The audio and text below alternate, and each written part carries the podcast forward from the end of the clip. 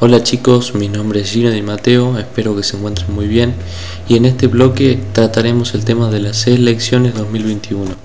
Después de las elecciones del 15 de agosto eh, se vienen las nacionales. Este 12 de septiembre tenemos las elecciones PASO de diputados nacionales en nuestra provincia y eh, en octubre tenemos las definitivas. Es importante saber cuándo y cómo se vota porque es la herramienta para poder cambiar la realidad pero la sociedad se informa realmente de cada propuesta de cada candidato y vota conscientemente o solamente es un acto del azar.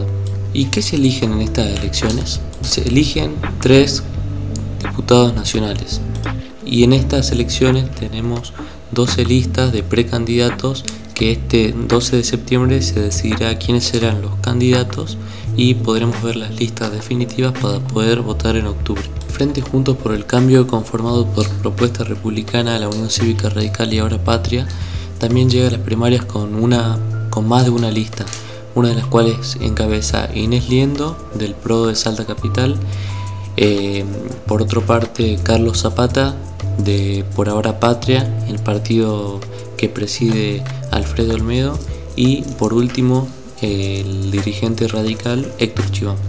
La izquierda también presenta listas y estas son Política Obrera, que eh, encabeza el exdiputado provincial Julio Quintana.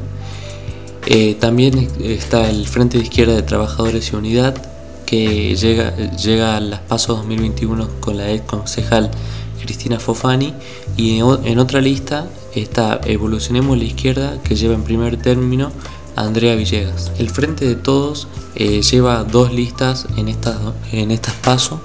estas listas son el, principalmente el ex ministro de Hacienda de Salta y actual secretario de Relaciones con la provincia del Ministerio del Interior, Emiliano Estrada, y una segunda lista que irá con Jorge Guaymás, eh, un dirigente sindicalista que va eh, con la alianza con todos sinceramente.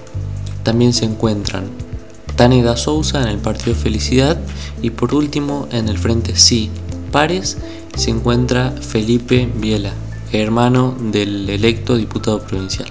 Pasaremos a conocer las propuestas de cada candidato y qué pueden llegar a, llevar al Congreso de la Nación. Por su parte, Jorge Guaymás plantea un discurso muy en contra del el expresidente Mauricio Macri y cree que la, eh, parte de la sociedad salteña que está en contra de ese gobierno lo va a votar. Por otra parte, Inés Liendo, la candidata por Juntos por el Cambio Más, eh, plantea que la juventud eh, se tiene que empezar a involucrar para poder cambiar la realidad. Esto lo dijo en su lanzamiento de campaña. Por otra parte, Emiliano Estrada, candidato del Frente de Todos, quiere una salta productiva, fomentando el trabajo, fomentando la producción y, teniendo una salta más productiva en el sector agropecuario, económico y en todos los sectores. También Carlos Zapata se muestra contrario al gobierno nacional diciendo que la gente va a votar o kirchnerismo o él y así se va a formar una oposición en el Congreso. Por su lado, Héctor Chiván plantea un apoyo fundamental a las pymes, eh, fomentando el apoyo a las mismas, ya sea disminuyendo los impuestos o eh, también apoyar al interior de la provincia con la producción agraria.